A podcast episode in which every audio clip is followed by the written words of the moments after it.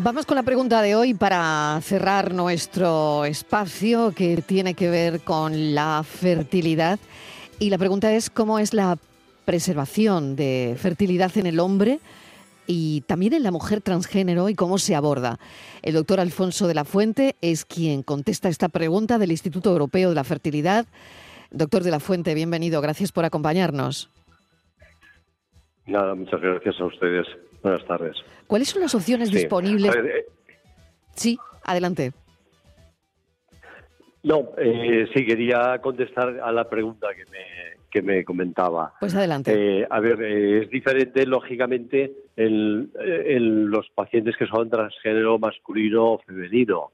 Claro, la experiencia nos viene de, de mucho antes, porque ya estamos haciendo preservación de fertilidad en pacientes que no son transgéneros. Lógicamente, si son varones, lo que hacemos es congelar los espermatozoides y si son mujeres, congelamos los óvulos para que de alguna forma podamos detener ese reloj biológico que a medida que aumenta la edad hace disminuir las posibilidades de embarazo por afectación de estos óvulos. Bien, en el caso de transgéneros no sería esa la causa. La causa sería porque se va a cambiar de sexo y porque va a someterse a una terapia hormonal que va a producir un deterioro. Entonces hacemos esa preservación antes de que esto ocurra.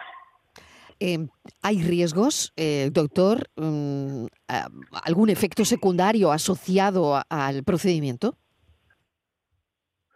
A ver, en principio en medicina todo tiene riesgos, pero el riesgo de este procedimiento es mínimo.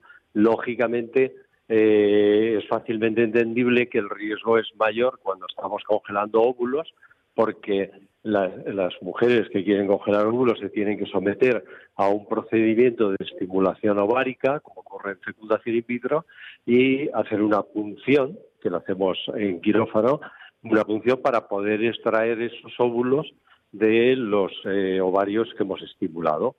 En el caso del varón, el riesgo es cero, porque lógicamente es por masturbación, obtención de la muestra espermática y congelación de los espermatozoides. Por lo tanto, la respuesta a si es posible preservar la fertilidad en hombres trans o mujeres antes de realizar una transición de género, la respuesta sería que es posible. Es posible, es posible. Depende de las circunstancias. Lógicamente, también depende de la edad que este quizá es el caballo de batalla. Pero lógicamente una vez que son personas que han tenido un desarrollo sexual normal, sí que es posible y además eh, es conveniente. Doctor Alfonso de la Fuente, del Instituto Europeo de la Fertilidad, muchísimas gracias por habernos contestado esta pregunta, que es posible preservar los óvulos o espermatozoides de una persona antes de realizar su transición de género. Gracias, un saludo. Muchas gracias, encantado. Dios, buenas tardes.